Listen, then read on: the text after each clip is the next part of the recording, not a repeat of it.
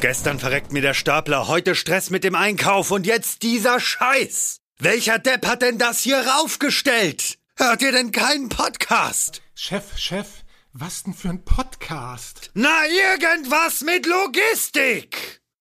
Irgendwas mit Logistik. Der Podcast mit nicht immer ganz wissenschaftlichen Themen. Rund um die spannende Welt der Logistik. Präsentiert von Andreas, Jens und Thomas.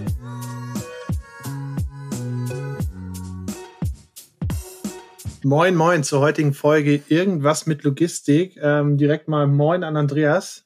Hallo. Und auch Moin an Tim. Tim Klauke. Moin, schön, dich hier zu haben. Moin zusammen. So, Tim, ähm, bevor ich mich um Kopf und Kragen rede, würde ich dich gerne einmal fragen, ähm, woher kommst du? Was machst du eigentlich? Und wer ist eigentlich Fork und was ist Fork On?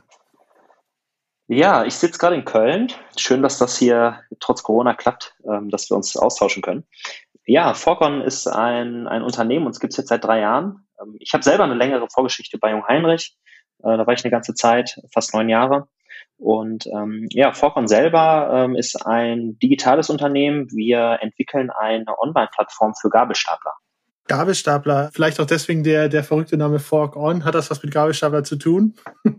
ja, tatsächlich. Fork für Forklift und On für Online. So ist irgendwann mal die Idee entstanden, äh, daraus ah, cool. den Namen zu machen. Das Fork hätte ich mir noch irgendwie herleiten können, deswegen war das mehr oder weniger auch eine, eine Fangfrage, aber das On hätte ich jetzt, wäre ich jetzt nicht spontan drauf gekommen, dass das für On mit Online zu tun hat. Warum müssen denn Gabelstapler oder auch Flotten von Gabelstaplern eigentlich online sein? Was ist so der, der Need, sag ich mal, oder die Idee dahinter, die ihr verfolgt? Ja, ihr müsst euch ungefähr vorstellen, ähm, viele unserer Kunden, mit denen wir das erste Mal sprechen, die wissen gar nicht genau, wie viele Stapler sie haben. Ähm, das heißt. Und wie viele noch funktionieren? Oh, ja, das kommt auch noch dazu. Wie viele überhaupt noch fahren und so. Das ja. ist echt äh, ziemlich intransparent. Also viele, mit denen wir das erste Mal sprechen, die schätzen, ja, wir haben vielleicht so 70, 80 ähm, oder auch 300 ähm, an mehreren Standorten und ähm, zum Teil haben die irgendwann mal 2016 angefangen zu zählen und haben irgendwie eine Liste in Excel 80 Prozent gefüllt ja. und äh, haben aber gar nicht so einen richtigen Überblick. Und was habt ihr in diesem Kontext damit dann zu tun? Ja, letztendlich geht es darum, dass wir diese Informationen, also welche Stapler haben wir, an welchen Standorten, was können die, ähm, wie viel werden die genutzt und was kosten die vor allem auch, aber ähm, das alles zusammenzuführen. Ja, ihr seid jetzt ja aber nicht, sag ich mal, ein reines Verwaltungstool, eine reine Excel-Liste in Online, sondern ähm, ich gehe mal davon aus, dass euer Business Case noch ein bisschen weitergeht. Kannst du da was zu erzählen, was ihr euch denn mit von den Informationen, die ihr über die Schlotten oder über die einzelnen Stapler abgreift, ähm, versprecht, ein Mehrwert? Ja, klar, gerne. Also natürlich geht es erstmal darum, ähm, zu, zu verwalten, also eine Übersicht zu schaffen. Dazu gehören dann erstmal die Stammdaten. Ähm, mhm. Aber da hört es natürlich nicht auf. Also äh, letztendlich die Information, was welcher Stapler kann und wo der steht und welche Verträge dahinter laufen, das ist natürlich erstmal so die Grundlage.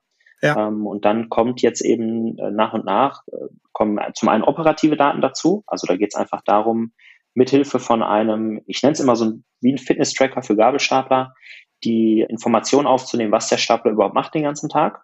Mhm. Und auf der anderen Seite die kaufmännischen Daten. Also Serviceberichte, Rechnungen. Jedes Mal, wenn Techniker dran ist, ja, äh, entstehen ja. eben da neue Infos und die e-, ebenfalls mit ins System zu bringen und diese zwei Sachen im Grunde zusammenzuführen. Also was macht das Gerät und was kostet es mich? Und daraus entstehen eigentlich die wichtigen Informationen, damit ich ableiten kann, wo, an welcher Stelle kann ich die Flotte optimieren? Vielleicht dazu direkt mal eine Frage. Wenn ich mir überlege, meistens ist ja irgendwo ein Mobile Device mit am Start oder sonstige, sag ich mal, Führung des Mitarbeiters, der auf dem Stapler ist. Wieso brauche ich dann noch irgendwelche Devices oder ein Tool oder eine Software, um explizit auch nochmal den Stapler besser kennenzulernen, sag ich mal, wenn theoretisch der Mitarbeiter eh schon alles am Mann oder an der Frau hat? Genau, also letztendlich geht es darum, ähm, man hat ja auch oft Fahrerwechsel. Und im Grunde geht es darum, dass wir nicht nur beobachten, was der Fahrer macht, sondern ähm, letztendlich das, den Gabelstapler als äh, wichtiges ähm, Asset im Lager zu sehen, wo einfach sehr, sehr viel Optimierungspotenzial ist. Weil ich habe natürlich auf der einen Seite Fahrer, die die Geräte fahren, aber dadurch, mhm. dass ich einfach oft gar nicht weiß, wie viele Geräte habe ich denn überhaupt, ähm, werden die durchgängig genutzt und sind die ausgelastet, haben wir da sehr, sehr viel Optimierungspotenzial. Also wir reden da wirklich zum Teil von 15 bis 20 Prozent was eingespart werden kann pro Jahr an Staplerkosten. Aber da, da, da frage ich mich ganz ehrlich, da frage ich mich ganz ehrlich, so was Alltägliches oder irgendwas, was irgendwo jeder hat, wie ein Flugförderfahrzeug, wie ein Stapler, warum gibt es denn gerade da so unfassbar Optimierungspotenzial? ähm, wenn das mehr oder weniger jeder kennt, jeder damit zu tun hat, müsste es da nicht irgendwelche Best Practices oder irgendwelche Standards geben, die sich einfach schon etabliert haben und damit ist die Messe gelesen? Ja, es gibt äh, so Flot-Management-Systeme ja zum Beispiel im LKW-Bereich schon ewig, mhm. schon Jahrzehnte eigentlich. Und ähm, so langsam stellen vor allem auch die Logistiker fest, dass darüber hinaus natürlich auch ein ziemlich großer Batzen an Kosten in der Flugförderzeugflotte bei den Staplern liegt.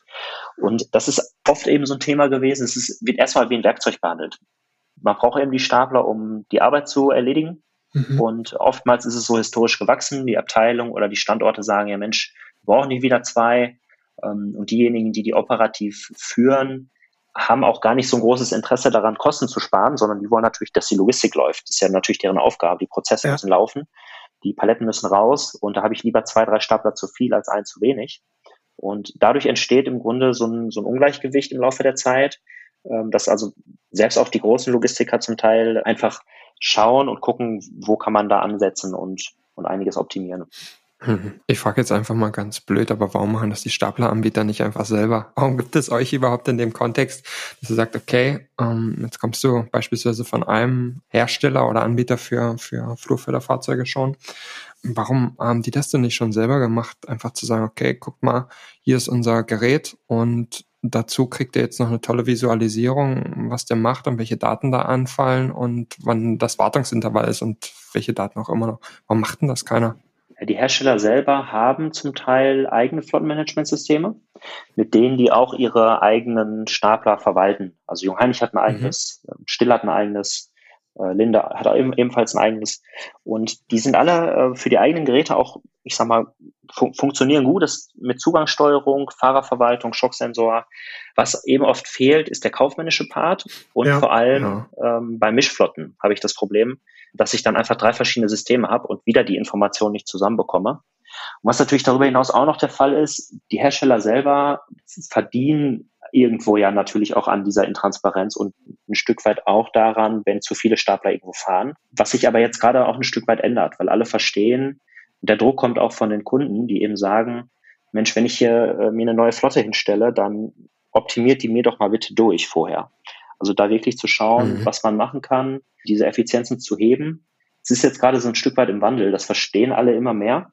Und dementsprechend tun sich natürlich die Hersteller selber da noch ein Stück weit schwer, aber die Entwicklung geht da in die richtige Richtung aus meiner Sicht. Ich würde gerne einmal darauf äh, zu sprechen kommen, wenn du sagst, da wandelt sich gerade eine Sichtweise. Du hast vorhin ja das Beispiel ähm, sag ich mal, mitgegeben, ja, man kauft sich lieber zwei, drei Stapler mehr und ist dann auf der sicheren Seite. Man hat gar keine Ahnung, wie viele äh, Stapler man selber im Einsatz hat über die verschiedenen Standorte und so weiter und so fort. Was ist denn eigentlich dein Türöffner dann bei den jeweiligen Kunden, um zu sagen, ja, Stapler ist nicht nur was, da, dann kauft man halt sich einen mehr und gut ist, sondern ähm, da steckt wirklich was drin. Da müssen wir uns mal sowohl gedanklich als auch vielleicht softwareseitig mit beschäftigen. Was ist so, so der Treiber dahinter, dass es da einen Wandel gibt? Also ich glaube, dass viele merken, ähm, dass, dass auf der einen Seite natürlich der Kostendruck steigt. Also gerade in der Logistik ist es immer ein Thema. Wo kann also eingespart werden? Wo kann man optimieren? Und gerade auch Automatisierung und Digitalisierung ist natürlich ein Thema. Jeder merkt, dass ja. ziemlich viel passiert gerade in der Welt. Wenn man sich mal Tesla anschaut, die plötzlich so viel Wert haben wie BMW, Daimler und Volkswagen zusammen. Oder ähm, andere Unternehmen, die einfach sehr, sehr viel auf Technologie setzen und damit wirklich einen Durchbruch erzielen. Da merken alle, irgendwas passiert da und wir müssen in diesen Bereichen was tun. Und das ist natürlich jetzt der Gabelstaplerbereich nicht unbedingt der naheliegendste nee. ähm, oder der erste. ja. Aber es ist eben ein Ansatzpunkt von vielen. Ähm, das, das merke ich auch, wenn ich mit unseren Ansprechpartnern bei den Kunden spreche. Die sagen mir, sie haben maximal eine halbe Stunde Zeit pro Woche, um sich um die Stapler zu kümmern. Ja. Weil die eben noch zig andere Themen haben. Würdest du dann lieber und irgendwas mit, mit Robotern heißen, anstatt mit Staplern, um vielleicht ein bisschen mehr Zeit die Woche zu bekommen? Ja, letztendlich kann man das so ein bisschen, ähm, kann man das ein bisschen so sehen, dass wir eine Art digitaler Flottenmanager-Roboter sind. Das heißt, wir nehmen den Kunden an der Stelle einfach viel Arbeit ab. Und ja. das Ziel ist eben nicht nur, diese Information zu sammeln und irgendwie in einem Diagramm anzuzeigen, sondern letztendlich, das ist auch der Kern von unserem von unserem System, dass wir Handlungsempfehlungen geben. Also wirklich proaktiv dem, dem Kunden dabei unterstützen und ihm Empfehlungen geben, was er machen kann, um seine Flotte zu optimieren. Was sind denn das so für Sachen, die man beispielsweise sagen kann, um die, um die Flotte zu optimieren? Ist die Handlungsempfehlung, kauft man noch einen Stapler oder stell mal einen weg oder wie kann man sich das vorstellen? Was sind das so für Vorschläge? Genau, es könnte eben sein, dass man sagt, ähm, um deine Auslastung ein bisschen echt am Limit, ähm, es macht Sinn, dass du dir noch einen dazu holst oder es macht Sinn, dass du von ähm, normalen Service auf Full Service umsteigst oder deine Betriebsstunden, die du vereinbart hast in deinen Verträgen, passt gar nicht zu deiner tatsächlichen Nutzung. Mhm, mh, oder in mhm. Berlin hast du drei Geräte, die du gar nicht mehr brauchst, dafür hast du in München Engpass. Ähm, also alles, was im Grunde die Koordination der Flotte auch angeht. Es geht nicht nur immer um Einsparung, sondern eben natürlich auch um Optimierung der Effizienz, weil letztendlich ist der Stapler kein, ist kein Selbstzweck, sondern es, ist ein, bleibt ein Werkzeug. Und für unsere Kunden ist natürlich am wichtigsten, dass die Prozesse weiterlaufen. Ähm, mhm. Und alles, was im Grunde dazugehört, wenn auch meine FEM-Prüfung überfällig ist, kann es einen Hinweis geben. Also im Grunde alles, was proaktiv dabei hilft, dass die Flotte vernünftig weiterläuft. Mhm. Du hattest gerade schon von mehreren Standorten beispielsweise gesprochen. Ist es ein Thema, das eigentlich eher für Unternehmen ist, deren Key Asset dann Stapler ist, beziehungsweise dann die Vielzahl an Staplern? Es gibt ja häufig auch irgendwie Leger, wo du zwei, drei, ich sag mal unter zehn Stapler rumfahren hast. Ist das da eher kein Thema, wenn man sagt, naja gut, bis zu Wert X kriege ich das mit meiner Excel-Tabelle noch gepflegt, wann welche Stapler irgendwelchen Einsatz haben oder sowas? Oder ist es tatsächlich für jedermann? Also tatsächlich gibt es, glaube ich, so, ein, so, eine Art Break-Even, dass man sagt, ähm, ich sag mal, ab, ab 20, 30 Startplan verliert man den Überblick. Ähm, alles ja. darunter hat man noch so ein bisschen intuitiv drin, dass man sagt, Mensch, ich habe hier schon wieder eine Rechnung von dem, von der Nummer 13, den hat, hatte ich ja letzte Woche erst eine Reparatur, was ist denn da los? Äh, das fällt dann schon so ein bisschen intuitiv auf. Ähm, darüber hinaus wird es dann echt schwierig. Und deswegen haben wir auch gesagt, wir ähm, bieten unser System beispielsweise momentan für Stapler oder für Flotten unter 30 Stück kostenlos an. Das heißt, die Vorteile, mhm. die man mit dem System hat, sollen auch die anderen haben, aber ich sag mal so richtig, äh, den, den richtigen Kernnutzen, der kommt dann vor allem bei größeren Flotten. Wie kann man denn sowas beziffern, so einen Kernnutzen beziffern? Ich denke mir, viel von dem, was ihr bietet, sind im Endeffekt Vorteile, aber auch Verbesserungen am System, an der Flotte, die man aber jetzt nicht unbedingt hart im klassischen Fall mit irgendwelchen Einsparungen oder sowas in der Richtung beziffern kann. Ähm, wie argumentiert sich da denn so ein Business Case beispielsweise? Genau, es gibt natürlich relativ einfache Dinge, wo ich das wirklich bemessen kann. Also beispielsweise, wenn wir feststellen, wir können Betriebsstunden in Verträgen reduzieren, ja. zum Beispiel in Full-Service-Verträgen oder in Rentalverträgen, einfach anhand der tatsächlichen Nutzung, dann können wir das relativ gut monetär die Vorteile errechnen. Was halt immer schwierig ist, ist das Thema Zeitersparnis, weil auch da haben wir durch gewisse Prozesse, man kann zum Beispiel Schäden melden, Techniker digital anfordern, automatisch, solche Dinge. Das spart natürlich auch Zeit, das lässt sich immer schwierig so beziffern, wie, wie viel das am Ende ist. Aber dementsprechend, selbst wenn wir rein die, die messbaren, die wirklich monetär messbaren Einsparungen ja. äh, beziffern, haben wir bisher immer einen Return äh, nach mehreren Monaten gehabt.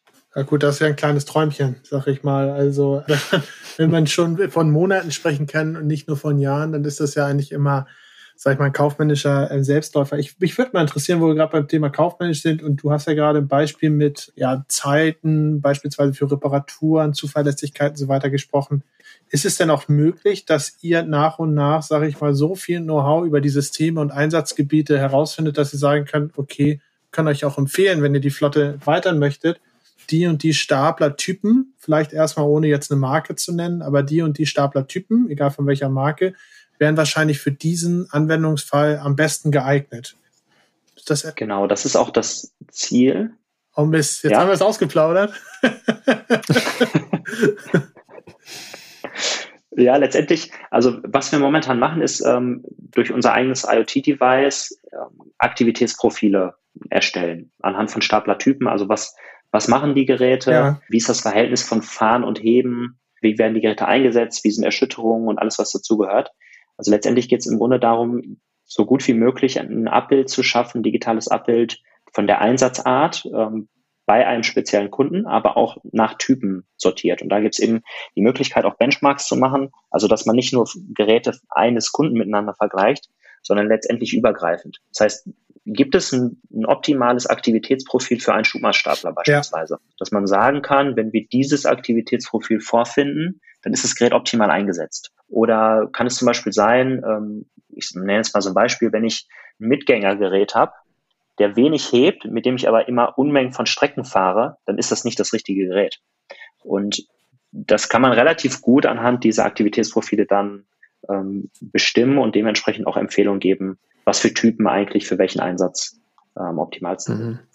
Neben diesem Thema Aktivitätsprofile habt ihr ja eigentlich einen super guten Überblick über diese ganzen Stapler und wie häufig sie eigentlich Wartungen haben und sonst irgendwas. Und eigentlich seid ihr dann in der Lage, ja eigentlich als Abfallprodukt von eurer Tätigkeit zu sagen, Stapler XY von Hersteller YZ, das ist ein richtig guter Stapler. Also eigentlich könnt ihr die ranken und sagen, also gemäß unserer Erfahrung mit x tausend Staplern im Betrieb überall, haben wir festgestellt, dass das eigentlich der geilste Stapler ist und den könnten wir eigentlich empfehlen zu kaufen, oder? Ja, im Grunde ließe sich diese Information ableiten. Klar. Ich, ich, also je mehr Information man hat, ähm, desto besser kann man entsprechende Empfehlungen eben auch ausgeben. Ja, und ihr habt ja die Information konsolidiert von über, über die Füllzahl an, an ähm, Anbietern, die es, die es auf dem Markt gibt. Das, das finde ich ein total interessantes Abfallprodukt, um zu sagen, guck mal, wir empfehlen diesen Stapler, weil es ist einfach der beste, ich, ähm, unabhängig bewertet. Ich glaube, da ist noch ein zusätzlicher super interessanter Case gerade, aber auf die gleichen Daten, auf die du aufbaust, Andreas, und zwar, ähm, dass man auch sagen kann, wenn man eine gewisse Intelligenz aufgrund von einer gewisser Anzahl an Daten drin hat, dass man auch ein bisschen Richtung Predictive Maintenance gehen kann, mehr oder weniger und wiederum ja. andersrum, gar nicht dem Kunden, sondern wiederum den, den Staplerherstellern sagen kann, pass mal auf, ich glaube, ein Servicetechniker wäre heute mal sinnvoll oder morgen sinnvoll im Kreis Pinneberg. So wie das aussieht, gehen da drei Stapler äh, in die Pit und da müsst ihr dann hin und reparieren. Das ist ja ein zusätzliches Abfallprodukt, was du da eigentlich machen kannst, Absolut. wenn du dort, dort lernen kannst. Du weißt, wo ist welche Flotte in welchem Umfang mit welchen Serien, mit welchen Typen im Einsatz und nach wie vielen Hebevorgängen beispielsweise ist normalerweise, sagt er, das Schubmastgerüst an der Stelle eher Tschüss. Ja. Ja, zwei, genau. zwei Fragen habe ich dazu tatsächlich sogar spontan. Die erste Frage ist, wo zieht ihr eigentlich die Daten her? Ist das, also vieles ist natürlich so Verträge und so weiter, muss ich vermutlich irgendwie eintippen oder rüberschicken und irgendwer macht das dann. Aber wo kommen die Leistungsdaten her? Okay, mhm. wie der Stapler fährt in der operativen, das kommt vermutlich aus einem WMS oder Stapler-Leitsystem oder sowas. Aber welche Daten greift ihr eigentlich an welcher Stelle wo ab? Das, das würde mich nur interessieren. Also wir haben eine eigene, ein eigenes IoT-Device und wir verfolgen mhm. dabei das Ziel, ähm, diese Hardware-Kosten. Das ist, also die Hardware ist sozusagen Mittel zum Zweck. Das heißt, es ist im Grunde ein Sensor, ähm, der, welcher Sensor das ist, ist im Grunde egal, solange man die Information rausbekommt, die man haben möchte. Und bei uns mhm. ist es im Grunde ein, ein IoT-Device, da ist eine SIM-Karte drin, funktioniert im Grunde komplett eigenständig, was selbstständig einfach nur anhand der, der Bewegung, Beschleunigungen, aber auch Erschütterungen, dann gibt es ein paar Digitaleingänge, wo man zum Beispiel auch Zündung drauflegen kann, dass man also feststellen kann, ist jetzt, jetzt nur die Zündung an oder fährt der tatsächlich auch? Mhm. Und darüber können wir die, ich sag mal, die Nutzung dieses, der, des Staplers mit, mit ermitteln und tracken. Und jetzt gibt's gerade noch so ein, wir prüfen gerade ein mögliches, ähm, möglichen Versuchsaufbau. Da geht es um Körperschallsensoren, gegebenenfalls mit der LWTH Aachen, dass wir da ein, ein Projekt machen. Das heißt, das kenne ich noch aus meiner Zeit, wenn man mal mit Technikern unterwegs war. Wenn man einen Staplerfahrer hat, der seinen Stapler sehr, sehr gut kennt, dann kommt er ab und zu mal vorbei, wenn der Techniker da ist und sagt, hier, kannst du mal reingucken, irgendwas ist komisch mit dem Gerät. Ich kann dir nicht genau sagen, was, aber irgendwas hört sich komisch an. Ja. Mhm. Und wir gehen davon aus, dass wir anhand von diesen, im Grunde sind es Körperschallsensoren, die sind als Sensor relativ billig. Und die Information, die man aber dadurch abgreifen kann, also man hört, bewegt sich der Pumpenmotor, schleift irgendwie die Kette ähm, mhm. oder die Rollen im, im Mast, was auch immer. Da genau mit in, in Richtung Predictive Maintenance zu gehen, also zu gucken, weicht irgendwas von der Norm ab. Und da geht es letztendlich dann nur noch um Menge von Daten. Wenn man also Fahrzeugtyp bezogen einen guten Datensatz hat, dann ähm, weiß man, was ist der Standard. Und sobald es eine Abweichung gibt, ähm, kann man da entsprechend daraus ableiten. Da muss mal einer hin, da ist irgendwas im Argen. Und das sind auch die, ich sag mal, die, die größten Kosten. Also gerade diese ganzen ungeplanten Stillstandszeiten, die will ja keiner haben. Ja. Ähm, das führt letztendlich auch zu einer zu großen Flotte, weil ich mir natürlich immer irgendwie Reservegeräte, Standby-Fahrzeuge hinstelle, um mhm. ungeplante Ausfälle zu überbrücken. Und das könnte ich mir natürlich zukünftig alles sparen. Das heißt, da ist auch ein riesiger Hebel. Wenn wir jetzt nochmal auf die Frage, die ich vorhin schon mal gestellt habe, wegen der Staplerhersteller zurückkommen, finden die das eigentlich geil oder finden die das weniger gut? Ähm, also auf der einen Seite, ja klar, toll, wenn, wenn sich irgendwie der Kunde da noch was hinstellt oder so. Aber am Ende des Tages kann man ja aus diesen Daten als Hersteller für Flur, oh Gott, Flurförderfahrzeug, schwieriges Wort fand ich schon immer schwierig. Aber am Ende des Tages kann man ja aus diesen ganzen Daten sehr, sehr viel lernen, auch als Hersteller, um sich da weiterzuentwickeln, um sein Produkt weiterzuentwickeln und entsprechend eine, einen Wettbewerbsvorteil zu generieren. Sind die da nicht eigentlich sehr, sehr interessiert an einer Kooperation mit euch? Also ich glaube auch, die finden es alle ziemlich geil. Und man merkt es auch, dass alle jetzt, also wenn man sich mal so ein bisschen die Strategien 2025 und so weiter anguckt, jeder mhm. merkt, ähm, ich kann alleine dadurch, dass ich meinen Schubmachstapler irgendwie ein bisschen anders baue, kann ich mich nicht mehr stark abgrenzen. Die Stapler sind mittlerweile ähneln sich sehr, auch die Typen. Es, hat, es gibt im Grunde keine Lücke mehr, wo einer jetzt wirklich mega viel Vorreiter ist ähm, als die anderen. Und letztendlich geht das nur durch Integrationstiefe und Konnektivität. Also Zusammenführung mhm. und ähm, Kommunikation der Geräte untereinander, Digitalisierung, alles, was im Grunde danach kommt. Und ja. man kann das so ein bisschen auch auf die Automobilbranche Branche beziehen. Da sieht man das ja auch. Irgendwann ist es, wird es egaler, wer der Hersteller ist. Es ist die die Technologie da drin ist entscheidend. Ja. Und ich, ich gehe davon aus, dass, so geht's mir zumindest, ich glaube, da spreche ich für viele in meiner Generation, die würden lieber einen Daihatsu fahren, der selber fährt, als äh, irgendwie ein Audi, den ich lenken muss selber. Und so wird's äh, in Zukunft, glaube ich, auch im, im Gabelstaplerbereich sein. Ich glaube, die Hardware an sich ist bei allen mittlerweile gut. Und letztendlich entscheidet sich nach und nach oder immer mehr der Käufer, oder der Kunde dafür, das zu nehmen, was am besten integriert ist und mir eben zusätzliche Leistungen liefert. Und das merken alle. Und deswegen wollen auch alle Hersteller in diese Richtungen gehen und entwickeln sich in diese Richtung auch sehr stark weiter. Das, was du gerade gesagt hast, finde ich ganz wichtig. Und vielleicht noch eine Frage dazu in der Richtung. Wenn ihr jetzt über die Automatisierung beziehungsweise die Verbesserung von den Staplerprozessen sprecht und, und wie ihr das in eurem Tool macht, dann stellt sich ja die Frage, ist das eigentlich was, was sich nur auf manuell bediente Fahrzeuge projektieren lässt oder eigentlich auch auf automatisch fahrende, autonom fahrende. Wenn ich jetzt davon ausgehe, dass ein autonomer Stapler, der erzeugt ja Unmengen an Daten schon allein dadurch, dass er ja verbunden ist. Habt ihr da dann überhaupt noch einen Case oder ist das was, wo ihr sagt, ja doch, da gehen wir noch viel tiefer ins Detail rein und so weiter und so fort? Genau, also je autonomer ähm, die Geräte sind, desto mehr Daten produzieren und liefern sie, ähm, was natürlich für uns ein Riesenvorteil ist, weil Jetzt ist es, das war bisher immer ein bisschen die Schwierigkeit, wie können wir überhaupt diese Information, was der Stapler macht, ähm, als Datensatz ab, abgreifen und speichern und verarbeiten. Und dieses Problem gibt es bei selbstfahrenden Geräten nicht. Wie du schon sagtest, die sind höchstgradig äh, konnektiert. Das heißt, ganz viele offene Schnittstellen. Ähm, da kommt man wirklich an die Fahrzeugsteuerungsdaten, wo man wirklich jede Information, was das Gerät macht, ob es vorwärts fährt, rückwärts fährt, mit welcher Geschwindigkeit, wie viel Grad der Grad nach links lenkt und, und so weiter. Ähm, mhm. Das ist alles schon digitalisiert und erfasst und wird auch zur Verfügung gestellt, weil die Geräte sonst gar nicht im Grunde arbeiten könnten, weil die müssen mit dem WMS-System sprechen, die müssen mit den anderen Systemen sprechen. Ja. Und ähm, das führt natürlich dazu, dass wir, ich sag mal, noch, noch besser verstehen, was das Gerät überhaupt macht und dementsprechend auch noch besser unsere ähm, Handlungsempfehlungen und unsere Optimierungsvorschläge daran, daran anpassen können. Ich denke mir ähm, im Endeffekt, ihr seid ja ein softwaregetriebenes Unternehmen und habt, ich will es jetzt nicht Nische nennen, aber in dem Funktionsbereich Stapler seht ihr, beziehungsweise Flugförderfahrzeuge seht ihr gerade euren Markt. Aber desto mehr wir uns eigentlich unterhalten, desto mehr wir auch das ganze Thema mal nach links und rechts und nach vorne und nach hinten denken, ist ja eigentlich, sag ich mal, nicht nur bei autonom fahrenden Fahrzeugen noch nicht Schluss, sondern theoretisch müsste ja bei allen möglichen Advices, Assets, wie man es auch immer nennen möchte, ähm, Devices im, im Lager nicht Schluss sein. Ist das irgendwann vielleicht auch das Ziel beziehungsweise den Ansatz, das ganze Thema ganzheitlich zu betrachten für das System und nicht nur für die Komponente Flugförderfahrzeug im System? Mhm. Also ein guter Punkt. Ähm, das ist auf unserer Langzeitagenda ja. drauf, dass wir also wirklich auch ein bisschen nach links und rechts schielen auf andere Verticals. Ja. Und wir fangen im Grunde mit Staplern an, weil da kennen wir uns am besten aus ja. momentan. Und recht naheliegend sind dann erstmal alle anderen Fahrzeuge im Lager. Also als nächstes selbstfahrende FDS ähm, oder auch Shuttle-Systeme oder auch ähm, Kehrmaschinen. Wir haben auch jetzt schon Anfragen von Rolltoren, die eben auch irgendwie gemanagt, gewartet werden müssen, wo es auch irgendwie ein bisschen unklar ist, was kosten die mich überhaupt, ähm, was machen die den ganzen Tag.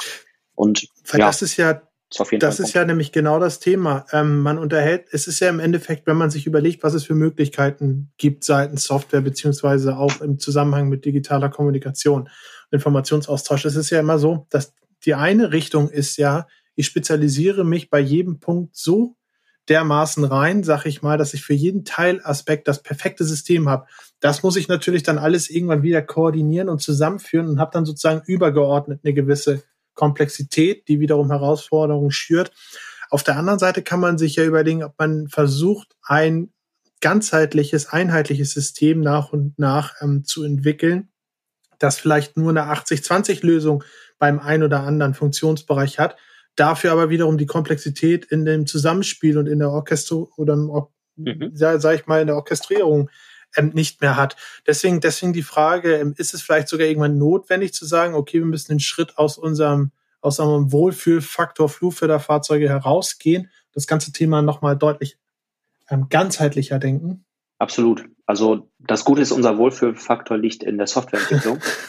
Und das Asset an sich ist, natürlich bringen wir da viel Know-how mit, weil ich einfach aus dem Bereich ja. komme und einfach den Markt, glaube ich, sehr gut kenne und auch den Bedarf erkannt habe, dass einfach diese Technologie, die, die es gibt, ähm, mit, mit dieser Welt zu verknüpfen, ein erhebliches Potenzial bietet. Mhm. Aber ich glaube, diese Technologie mit anderen Welten zu verknüpfen, ähm, das, man hat relativ große Schnittmengen und das sehen wir halt auch in Bezug auf unsere Ansprechpartner zum Beispiel, die sich um die Staplerflotte kümmern, aber eben auch noch um zig andere ja. Sachen, die irgendwie gemanagt und gewartet werden müssen. Ähm, dementsprechend ist das auch unsere lang, langfristige Vision, da eine Logistikplattform ja. zu werden. Ähm, und da, da ist auch nicht unser Anspruch, alles selber zu machen, sondern da glaube ich eben auch an die Offenheit, ähm, also an Schnittstellen, an Offenheit der Systeme, an Austausch von Informationen. Ähm, weil letztendlich wird natürlich irgendwer, der sich seit Jahren mit Flottenmanagement-Systemen von LKWs beschäftigt, mhm. Das deutlich besser können als wir. Aber gegebenenfalls gibt es einfach Schnitt, Schnittstellen oder Schnittmengen, die man gemeinsam erarbeitet. Ich würde noch mal eine Rolle rückwärts machen. Ähm, wir sind jetzt sehr weitläufig geworden. Mich würde noch mal interessieren, du hattest mal einen ganz, ganz interessanten, finde ich, Faktor angesprochen zu Beginn, dass ähm, Unternehmen beziehungsweise Firmen mit einen geringeren Bestand an Flugförderfahrzeugen, dass ihr denen die Software ähm, kostenfrei zur Verfügung stellt, wenn ich das richtig verstanden habe. Mhm. Vielleicht kannst du einmal was hinter der Motivation sagen und auch ähm, gerade für solche Firmen wird so ein, sage ich mal, so ein Onboarding beziehungsweise so ein Implementierung von so einer Software wahrscheinlich eine größere Herausforderung als für größere Unternehmen, die ganze Fachabteilung für sowas haben. Ähm, wie groß ist der Aufwand denn eigentlich beim potenziellen Kunden bei sowas? Mhm. Also wenn wir einfach nur von der Softwarelösung ausgehen und das Hardware-Device mal außen vor lassen, also letztendlich kann man das System auch einfach als Verwaltungstool ja. nutzen. Ähm, und da ist der, der, der Onboarding-Aufwand relativ gering. Das heißt, ähm, ich bekomme einfach nur einen Zugang, logge mich ein äh, über eine E-Mail-Adresse wie beim Online-Banking und kann im Grunde meine Fahrzeuge anlegen. Oder man schickt uns einmal eine Excel-Liste mit den Geräten mhm. und technischen Daten, also Hubhöhe, Traglast, und dann können wir die auch genauso in die Datenbank einspeisen. Das heißt, es ist eine Sache von einem, nicht mal einen Tag. Ähm, geht also total zügig. Und letztendlich ähm, braucht man im Grunde nur die Geräte einmal anlegen mhm. und alles weitere sammelt sich dann durch die Nutzung. Okay. Das heißt, wenn dann zum Beispiel ein Techniker kommt, was repariert, schreibt einen Servicebericht ja. und dieser Servicebericht, ähm, den erfassen wir automatisch im System, also per Texterkennung. Und so werden auch entsprechend die Daten ähm, dem Fahrzeug hinterlegt. Und, und durch die Nutzung sammeln sich dann einfach im Zeitverlauf immer mehr Informationen. Ja. Und daraus ähm, werden dann nach ein paar Monaten, hat man dann schon die ersten äh, Handlungsempfehlungen und ersten Optimierungsvorschläge. Und ähm, zur Motivation, worin liegt, besteht da bei euch die Motivation, so etwas anzubieten? Äh, für uns ist es natürlich interessant zu lernen. Mhm. Ähm, das heißt, mit jedem Kunden, mit jedem Fahrzeug, was wir sozusagen mehr beobachten können, ist natürlich alles anonym dann, mhm. ähm, lernen wir aber besser, ähm, wo sind Optimierungspotenziale. Und gibt es gewisse Fahrzeugtypen, die immer wiederkehrende gewisse Reparaturen aufweisen ähm, und alles, was eben was dazugehört. Und natürlich auch, ähm, wenn, wenn der Kunde das sieht und das System nutzt und irgendwann mal wächst und sagt, Mensch, das ist, nimmt mir so viel Arbeit ab ja. hier und jetzt habe ich noch mal zehn Geräte dazu bekommen, dann wird er natürlich auch was dafür zahlen. Ja. Also auch da so ein bisschen die, Einstiegsbarriere einfach gering zu halten. Ähm, und auf der anderen Seite ist eben das, was wir eben lernen, ähm, auch durch, durch Verwaltung von großen Flotten, äh, finde ich einfach auch charmant, das allen möglichen zur Verfügung zu stellen und die, die Vorteile dazu nutzen. Ich finde es ich immer ein bisschen, bisschen schwierig, sich in so einer Situation, wie ihr euch gerade befindet, ja, sag ich mal, zu fokussieren, beziehungsweise die nächsten Schritte in definierte Richtung voranzukommen, weil wir haben jetzt heute ähm, in unserem Gespräch eigentlich festgestellt, es hat sowohl einen Nutzen oder beziehungsweise der Betrieb von diesem System plus dann den Devices hat sowohl einen Nutzen für euch, weil ihr dann immer mehr ähm, Wissen sozusagen auch schöpfen könnt aus den Daten. Es hat natürlich in erster Linie auch Nutzen für den Kunden, weil er seine Operative optimieren kann. Es hat aber gleichermaßen auch Nutzen für die Hersteller oder vielleicht auch große ähm, Leasinggeber und so weiter und so fort, weil man das ganze Produkt viel besser versteht, viel besser versteht, wie sich das verhält in operativen Betrieb, wenn man so viele Möglichkeiten hat. Jetzt haben wir auch darüber gesprochen, übergeordnete Software zu machen. Ihr schreibt ja, glaube ich, auch bei euch, dass ihr danach strebt, die Logistikplattform zu werden. Wie, wie fokussiert man sich denn eigentlich bei so vielen Möglichkeiten, bei so vielen potenziellen Richtungen, die es gehen kann? Schläf, schläfst das ist du eine noch? Sehr, sehr gute Frage. das ist, das ist, glaube ich, eine der entscheidendsten ja. Fragen tatsächlich, weil ähm, bei der, bei der Fülle von Ideen, die man hat und die, die das ganze Feld ermöglicht, wenn man einmal ja. anfängt, ähm, muss man zu 99 Dingen Nein sagen, um zu einer Ja sagen zu mhm. können. Mhm. Und das ist natürlich immer so ein bisschen äh, schwierig und auch Abwägungssache. Mhm.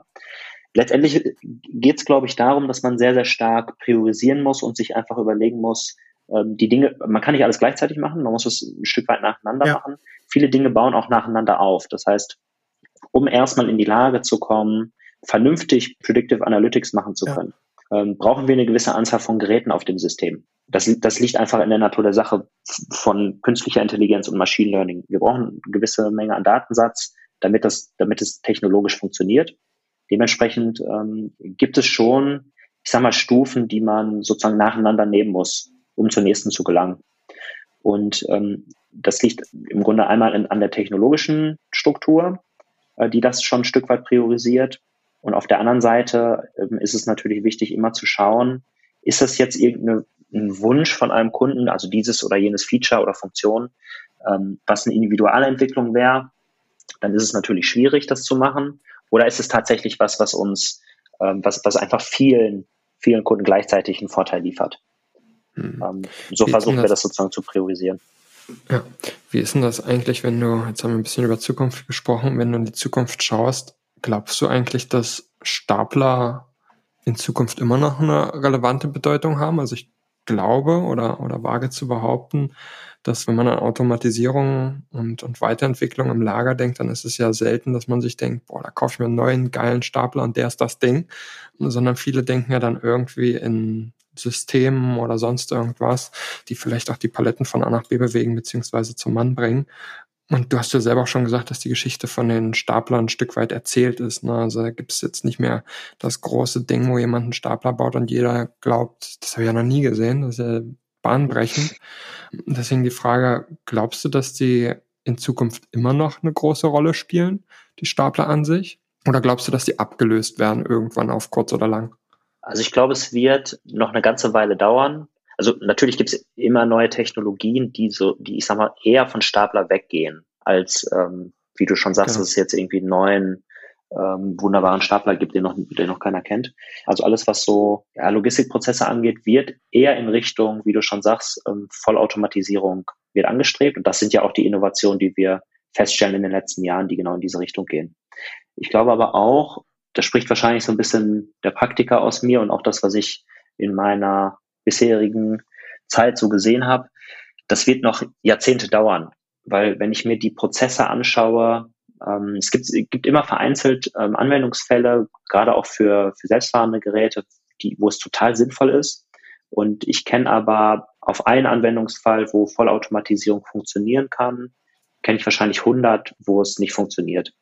Und das ist ein bisschen, ja, es, es ist, glaube ich, ein Thema, was sich letztendlich in, in vielen Jahren in Richtung Automatisierung entwickelt und auch, wo verstärkt einfach auch ähm, selbstfahrende Geräte zum Einsatz kommen und Roboter. Mhm. mhm. Aber auch die müssen gemanagt und verwaltet werden. Und auch da ähm, muss man irgendwann Techniker Exakt. ran, um das zu reparieren, weil letztendlich ist die Palette oder die Waren, die wir bewegen, bleiben physisch. Es ist ja auch so. Und dementsprechend ja. wird es immer was zu reparieren geben und dementsprechend muss man immer was was optimieren, koordinieren. Das, damit geht die Entwicklung im Grunde einher. Also Stapler sind es jetzt, in zehn Jahren vielleicht nicht mehr, aber dann ist es was anderes. Finde ich, finde ich, finde ich, finde ich total äh, faszinierend, weil tatsächlich eine der ersten Fragen, die uns im, im Vorgespräch auch so, sage ich mal, auf den Nägeln brannten, ist, was bringt es eigentlich, jetzt mal ganz ketzerisch gefragt, eine Software zu entwickeln, eine sehr schlaue Software zu entwickeln, die auf etwas angewiesen ist, was absolut ähm, einer der Inbegriffe der manuellen Abwicklung ist, nämlich den Stapler. Aber wir haben ja jetzt im Gespräch gelernt, ähm, erstens kann man das Ding viel weiter denken. Zweitens muss ein Stapler nicht immer ähm, von Personen betrieben werden. Und drittens hat auch der manuelle Stapler, das manuelle Flurförderfahrzeug immer noch mechanische Komponenten wo man dran lernen muss und wissen muss, ähm, wann geht es hier woran, was ist wie wo verlässlich und was kann ich in welchem Funktionsbereich eigentlich am besten einsetzen. Also finde ich, finde ich sehr schlau und wie gesagt, genau das, worüber wir gerade diskutiert haben, war auch eigentlich einer der ersten Sachen, die mir, mir in den Kopf gekommen sind. Dementsprechend, ich würde mich erstmal sehr bei dir bedanken, dass du da warst und uns diesbezüglich ähm, aufgefrischt hast. Ich hätte ähm, tatsächlich noch eine letzte Frage und zwar ähm, betrifft es nochmal das ganze Thema Software. Ist es eigentlich so, wenn ihr abseits, sage ich mal, von Kundengesprächen das ganze Thema andiskutiert, das ganze Thema mit potenziellen Interessenten diskutiert, ist es denn eigentlich so, dass dieser softwaregetriebene Gedanke, ist das etwas, was ihr seht, was in der Logistik immer weiter wächst? Oder kann man sagen, okay, wir sind halt sehr softwareaffin, wir haben diesen Sinn gesehen an der Stelle, wir sind da exotisch unterwegs? Oder meinst du gerade alle größeren Entwicklungen, alle größeren Optimierungsmaßnahmen und auch ähm, die großen Durchbrüche, sag ich mal, werden alle nach kurzfristig bis mittelfristig Software getrieben sein? Also glaube ich schon. Ähm, ich glaube, dass gerade in, in verschiedenen Industrien, das jetzt nicht nur auf die Logistik bezogen, ähm, dass es einfach viele, ähm, ich sag mal, ältere Industrien gibt, die mit Hilfe von, von Softwaretechnologie, die, die eigentlich State of the Art sind. Das ist alles kein Rocket Science. Das ist jetzt alles irgendwie nichts äh, technologisch total Neues. Aber diese Verknüpfung dieser zwei Welten ist total neu. Und das ist schon eine Nische, wo wir unterwegs sind. Also wir werden da jetzt nicht Konkurrenz mit Google bekommen. Die werden sich jetzt nicht vornehmen, die Stapler der Welt zu optimieren. Ja, ja. Und äh, das ist aber auch ein bisschen unser Vorteil, glaube ich. Ja. Ähm, es, es gibt einfach so viele Bereiche, ähm, wo wir Technologie, die, also Software-Technologie, die State of the Art ist, ähm, nutzen können, um diese Bereiche zu, zu verbessern, zu vereinfachen, zu mhm. optimieren. Mhm. Und deswegen glaube ich, dass wir sehr, sehr viel Potenzial in noch vielen verschiedenen Bereichen haben. Ja. Äh, und dass in Zukunft auch viel über Software kommen wird. Und es gibt natürlich immer einen Bereich, und das gefällt mir an der Logistik aber auch so gut, dass wir einfach die größte Komponente bei der ganzen Sache wird mechanisch bleiben. Ja. Wir bewegen Waren und die werden wir niemals ähm, irgendwie, das werden wir niemals umgehen können, weil ja. es wird, wird sich tendenziell sogar noch steigern. Wir werden Dinge, die wir die wir früher vielleicht, also oder jetzt noch irgendwie im Laden kaufen oder wie auch immer beschaffen. Ähm, es wird tendenziell alles immer weiter, glaube ich zumindest, über E-Commerce laufen und dementsprechend wird halt auch die Logistikanforderungen ähm, mhm, immer ja. höher werden, Verfügbarkeiten und dementsprechend, ja, es ist eigentlich ein recht schönes Feld, weil dieser, dieser Bereich wird einfach immer, wird immer hands-on bleiben. Ja, interessanter Ausblick. Ähm, Jens hat seine Abschlussfrage schon gestellt. Eine habe ich noch, bevor wir dich aus unseren Fängen entlassen. Und zwar ganz spontan, unabhängig von der Nutzung eurer Software, eures Devices, welchen Tipp würdest du jedem, der Stapler hat, mit an die Hand geben, den er sofort umsetzen kann? Gar kein Druck. Ähm, also. ähm, also es kommt natürlich immer so ein bisschen auf die Struktur der Flotte an, aber der erste Schritt wäre, also der erste Schritt wäre eine Transparenz zu schaffen. Also erstmal einen Überblick zu verschaffen, was habe ich überhaupt für Fahrzeuge, weil wir stellen sehr, sehr oft fest, dass es einfach, der wurde vor zehn Jahren gekauft, ein Fünftonner, jetzt bewege ich nur noch anderthalb Tonnen Paletten. Mhm. Brauche ich eigentlich ja. gar nicht mehr. Also im Grunde geht es darum, in, in erster Linie mal zusammenzutragen an Informationen, was ich schon habe. Und dafür, wenn man ein paar Stapler hat, reicht da wirklich Excel, dass man sagt, ich schreibe das einfach mal zusammen. Mhm und fangen auch mal an, die Kosten zu, zu sammeln und zu strukturieren. Weil was uns ja. auch jedes Mal auffällt, wenn wir mal Serviceberichte und Rechnungen einfach mal von einem Jahr erfassen und uns das anschauen, ähm, dass einfach beispielsweise Reparaturen von Fahrzeugen längst oder die Summe von Reparaturen von Fahrzeugen längst eine Neuanschaffung äh, gerechtfertigt hätten. Einfach mhm. weil es keiner im Überblick hat. Da zahle ich so viel im Jahr an Reparaturen, was der Stapler mich neu gekostet hätte. Und einfach, weil es keiner so richtig auf dem Nicht, Schirm hat. Doch, ich, ich weiß, wer es richtig auf dem Schirm hat. Und das sind die Hersteller. ja, die haben es auch, ganz genau. Die freuen sich auch. Ja. Oder Dank Foregone kostenlos nutzen. ja, das finde ich auch. Foregone, Foregone kostenlos. Vielen Dank nutzen. dafür. Foregone kostenlos nutzen ist ein, ja. ist ein super Tipp. Im Zweifel einfach behaupten, dass man unter 30 Stapler hatte. ähm, find ich, find ich das fällt uns Tipp. gar nicht auf. Ja, also wenn, wir, wenn, wenn, wenn ihr den Code äh, irgendwas mit Logistik 25 eingibt, dann dürft ihr auch 40 Stapler haben und kriegt es trotzdem kostenlos. ähm, nein, Spaß beiseite. Tim, vielen Dank für den Ausblick oder Einblick in die Welt der Stapler. Fand ich super interessant, super cooler ja. Ansatz.